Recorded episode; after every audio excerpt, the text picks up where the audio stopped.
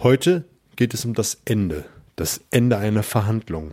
Herzlich willkommen in meinem Kanal Mehr Umsatz mit Oliver Busch. Hier geht es um die Themen Verkaufen, Verhandeln, Rhetorik und das dazugehörige Mindset, damit du in Zukunft deutlich mehr Umsatz machst und das mit einer größeren Gelassenheit. In den letzten Wochen haben wir über das Thema Verhandlung sehr intensiv gesprochen. Wir haben über den Informationsaustausch gesprochen, die organisatorische Vorbereitung, die strategische Vorbereitung, wo es dann darum geht, was für Minimum, Optimum, Maximalziele man sich setzt und dann auch den Ablauf einer Verhandlung. Und heute geht es um das Ende. Irgendwann ist ja Schluss. Man hat vielleicht eine sehr hitzige Verhandlung geführt, man hat sehr emotional verhandelt, man hat sachlich verhandelt und war auch vielleicht bereit aufzustehen und wegzugehen. Da werde ich zum Ende dieser Folge etwas sagen, was dabei zu beachten ist, aber letztendlich setzt man sich ja zusammen, um eine gütliche Einigung zu treffen, dass man am Ende eine Lösung erarbeitet, mit der beide leben können. Ob es immer Win-Win ist, sei mal dahingestellt, aber letztendlich geht es ja darum, eine Lösung zu finden, die beide zufriedenstellt. Und wenn man eine Lösung gefunden hat, spricht doch gar nichts dagegen, sich gegenseitig zu gratulieren und sich für diese Lösung und das Gespräch zu bedanken. Ich finde das immer ganz wichtig, weil das zeigt, dass man eine wertschätzende, wohlwollende, harmonische Beziehung miteinander pflegt. Und ich habe es an der einen oder anderen Stelle ja schon mal gesagt und ich werde auch nicht müde, das immer wieder zu sagen. Immer eine wertschätzende, freundliche, harmonische Atmosphäre schaffen. Man verhandelt viel leichter und auch die Zusammenarbeit in Zukunft ist viel besser. Wie schlimm ist es denn, wenn man eine Verhandlung geführt hat, ein Ergebnis herbeigeführt hat und dann zusammenarbeiten muss unter diesen Umständen, dass man die ganze Zeit eine, eine unharmonische Beziehung hat. Das macht für keinen Spaß. Und man kann mit vielen Kleinigkeiten einfach ganz viel Harmonie äh, in, die, in die Sache bringen.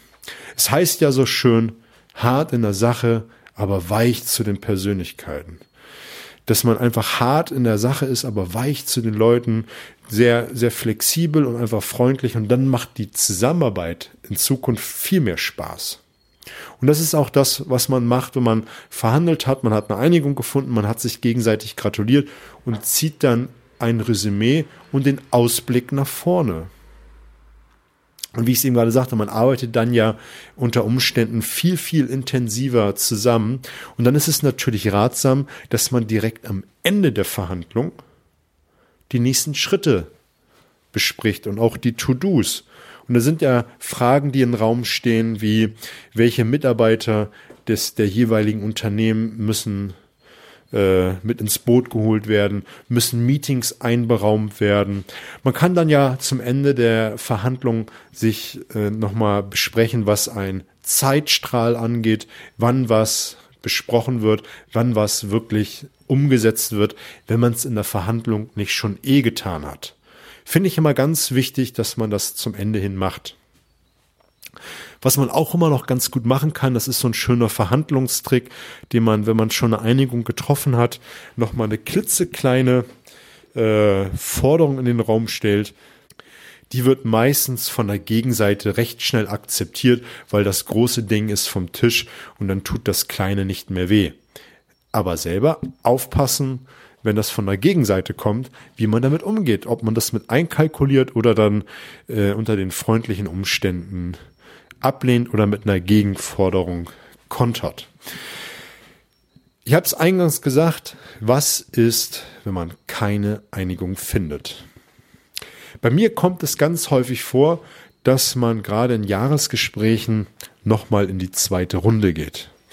Und ich finde es immer ganz wichtig, wenn man da keine Einigung findet, den anderen das Gesicht zu wahren, damit man immer immer die Möglichkeit hat, zum Tisch zurückzukehren, um das Ende herbeizuführen.